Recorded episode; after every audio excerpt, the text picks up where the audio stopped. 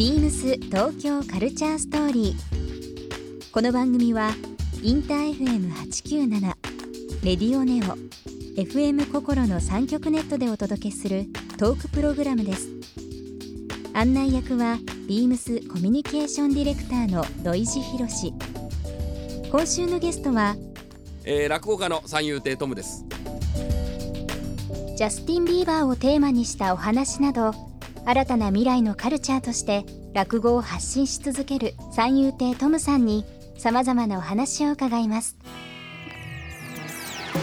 BeamsBeamsBeamsTokyo Culture Story Beams Tokyo Culture Story This program is brought to you by Beams ビームスありとあらゆるものをミックスして自分たちらしく楽しむ。それぞれの時代を生きる若者たちが形作る東京のカルチャー。ビームス東京カルチャーストーリー。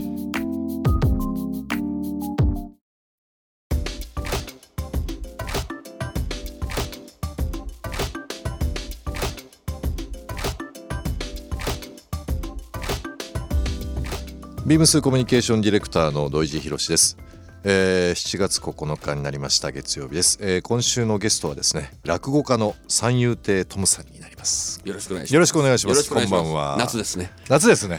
よろしくお願いします。でも素敵な今日お着物をそうですね。いらっしゃいますけどもなんかやっぱり。シンクの真っ赤な。まあなんかあのーええ。一応トレードマークじゃないんですけどあんまり話し家ってこう着物の色決めたりはまあ商店メンバーはそうですけどえ決めないんでええ。まあちょっとせっかくならまあ覚えてもらうためにも決めようと思って。えありがとうございます、素敵なお召し物ではい。ございます、えっ、と今ご紹介させていただきました、えー、落語家の三遊亭トムさん。2011年にはい。三遊亭好楽師匠に弟子入りされて、えー落語家になられて2013年になりますかね、はい。えーピン芸人日本一を決める r 1グランプリで決勝に進出されたということで、もちろん存じておりますけども結構びっくりだったのがあの勝手な印象ですよ、はい。落語家の方がそういう r 1グランプリとか出られるんだっていうのはあれ結構インパクまあトありまそうでしたね。すね。なんかもともとはい。それこそ落語のこのあの R1 グランプリの R ってのは落語の R なので。落語の R なんですか？そうなんですよ。あそう。だから実はまあ僕2011年に落語家になってますけどその前はずっとお笑い芸人をやらせていただいてて、でそのもう第1回から僕も r 1参加させてもらってるんですけあど。予選には。なるほど。ええええ。で予選の第1回目は座布団の上でやってたんですよ1回目だけは。いやな座布団の上で。いやなかなかだからシュールな大会で、ええ。それこそあのダンディ坂野さんもはいはいはい。座布団に正座しながらゲッツってやっ本当ですか？です。えー、面白い花輪さんとかもベースを弾きながらでも座布団にもう座布団に正座してることはもうあのマストだったので第1回目だと、うんうんうん。で第2回からやっぱりそれはおかしいだろうってことになって座布団っていう流れはなくなりましたけど、ん。あの R1 の R は残ってはい本当はだから落語の R 実は元はそうなんですよね。あそうなんですか。でまあなんであの話し家に転身させてもらった時に、まあ、せっかくでもお笑いから来てるしやっぱその、なんかもう1年に一遍のちょっとねそんなこと言っちゃいけないですけどライフワークじゃないですけどやっぱりもう、この1年の集大成を見せる大会ではあるそのでうですよね。うん。なんでそれで一喜一憂するんですけどやっぱあの毎年それはやっぱ参加しようと思って、まあ、たまたまずっとお笑いの時も一度も決勝に行けなかったんですけど2013年にすごい。ラッキーで決勝に行け素晴らまししいですね。たはいもうでも早もう5年経ちますねそれからね。そうですね。それからも毎年受けてはいるんですけどやっぱりなかなか決勝には行けずで、ええ。ーでもだからまあ高きハードルで。そうですね。でもまあ毎年この r 1に出るのがやっぱそれこそねあのアキラ100%さんとかね、はいはい。とがと戦わなきゃいけないんで なかなか大変な時代になってきてますけど。でも本当にあのまあ漫才ブームも含みですけども、はい。あのここ何年かずっとそのお笑いブームもはい含めてですけど、い、ろんな意味で若い方も、まあ、年配の方も含めて、その街を元気にするなんか人の心を豊かにするっていう部分で笑いお笑いっていうのはすごくやっぱり、ね、やっぱそうですね。まあもちろんそのお笑いブームとかっていうのはねその長く続かないものなのかもしれないですけどやっぱり笑いはやっぱりうん。必要で、特にやっぱこういうふうに年配が増えてるこういう時代はやっぱりそれこそ笑いに飢えてる方なんかもたくさん多いので,、そうですよね。なので落語のそれこそ寄せなんかにもん。お客さんがだんだん増えてる状態で、はい寄席って僕あの何度かしか行ったことないんですけどもすごくやっぱり興味があって、はい。やっぱりその昔の時代のものと、まあ、トムさん特にそうだと思うんですけどその今のはい。その時代ではい。流行ってることとかはい。言葉とかっていうのを入れられることすごく多くて、はい。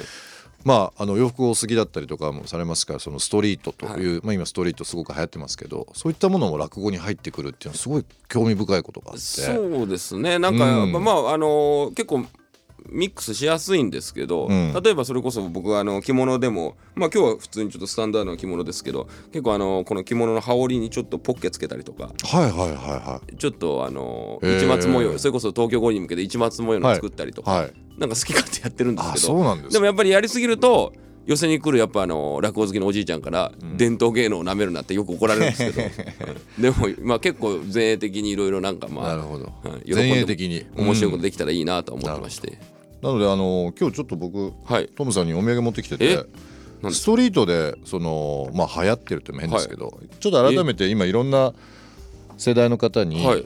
あの今年、まあ、今夏あどうぞどうぞ、はい。あげちゃってください。えー、ありがとうございます。まあお着物普段着られたりとかされてるのであれですけど、なんか T シャツどうかなと思って。えー、もう嬉しい。暑いので。いやいやいやむちゃくちゃ嬉しいです。今ちょうどポケティって言われてちょっとドキッとしたんですけど、あのまあそういう本当にストリートで流行ってる日本語とかをデザインに入れたものがなんかないかなっていうのでこれビームス T という T シャツだけのレベルあるんですけど。えなんて書いてあるんだこれ。知られてたまるか。はい。むちゃくちゃいいじゃないですかこれ。かわい。いいいですよねなんか。いやあの正直今ほんと T シャツ欲しくて。あ本当ですか？あの T シャツってやっぱりまあ僕なんかあんまりねいいの着てないかもしれないですけどだんだんあのね襟とかうん。ヨレヨレになるじゃないですか、うん。それをやっぱ嫁にものすごい怒られるんですよ。いや本当にやっぱね格好からは出るからね。そんな大切ヨレヨレだからねと。ヨレヨレ着てるやつはお金入ってこないよとかね。この間も怒られたばっかりなんでいやこのちゃんとこんなおしゃれな T シャツいただけたらすごい嬉しいです。ありがとうございます。あのこれダノウっていうブランドなんですよ。はい。はいえっ、とまあ本当に最近ビームスティの中でもすごく今ちょうど注目されてるブランドで、はい。英語のドントノの略語でダノウなんですよ、ねはい。だからそれをこう日本語に訳して知られてたまるかっていうあちょっとなるほど。そこも遊びもあるものなんで、まあ、シンプルなんですけど、うんちょっとこうあの日本語でいろんなことを世界にお伝えされてるトムさんなので、はい。まあちょっと洋服とそういうちょっとストリートと、あとはまあ日本語でちょっとなんかないかなと思って探してきましたんで、ぜひ。これあのーそれこそなんか嫁に不満があった時にはい。何なんか言ってごらんよって言われてもどうせ返せない時にこっそりこの T シャツ着て 知られてたまるかと、はい、破られないようにしてください。や絶対そんなことはないです。あのー僕も後でインスタとかはい。そうですけど、ホームページ上げたりだとかしますのでぜひぜひあの着用されたところをまたぜひ見せてください。これ冗談じゃなく僕はあの今日もだからビームスの服着させて、はいここに来てますけどこれ別にあの本当よいしょでもなんでもなく、ええ。今これ気に入っててすごいいつも着てるやつ。あ本当ですか？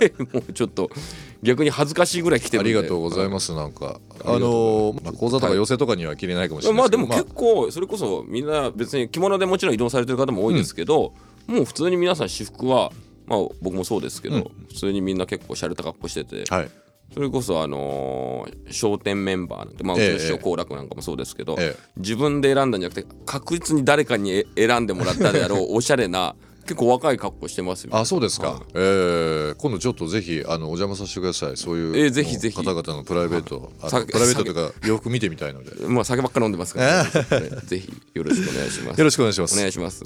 ビームス東京カルチャーストーリー。今日はですね三遊亭トムさんに曲を選んできていただいております曲のご紹介の方よろしいでしょうか？はい、えー、コーネリアスさんでスターフルーツサーフライダーを。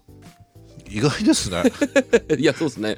コーネリアスお好きですか？いや僕大好きなんですよ。あらあのーもう本当になんか子供の時から音楽も大好きで。でまあ今そういう縁もあったのかな。今事務所も avex に入れていただいたりとか,、なんかふ不思議なことやってるんですけど。まあコーネリアスさんのそのスターフルーツサーフライダーは中学生の時にちょっと縁があってホームステイに2週間スイスに行かしてもらったんですけど、えその時に唯一持ってた日本の CD なんです。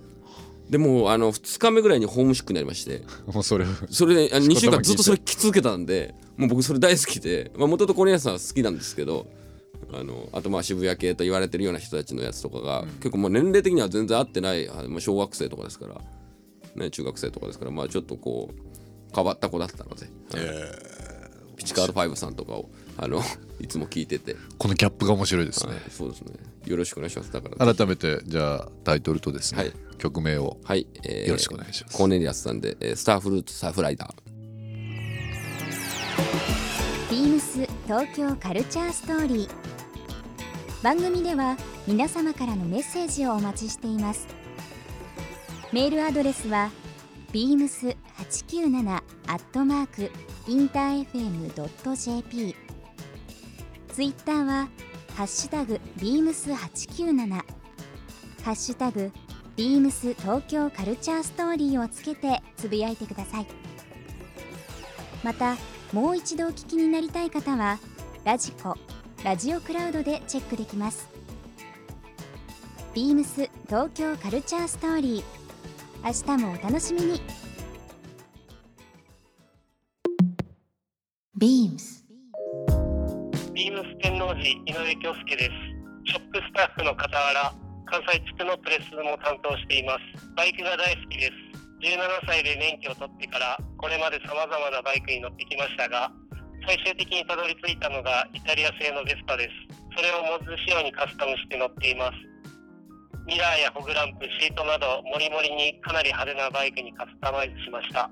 乗っているとすぐに僕らとわかるくらい街でもひときわ目立っていますが、特に子供たちやヒーローが来たと大人気です。ビームス東京カルチャーストーリー Beams Tokyo Culture Story.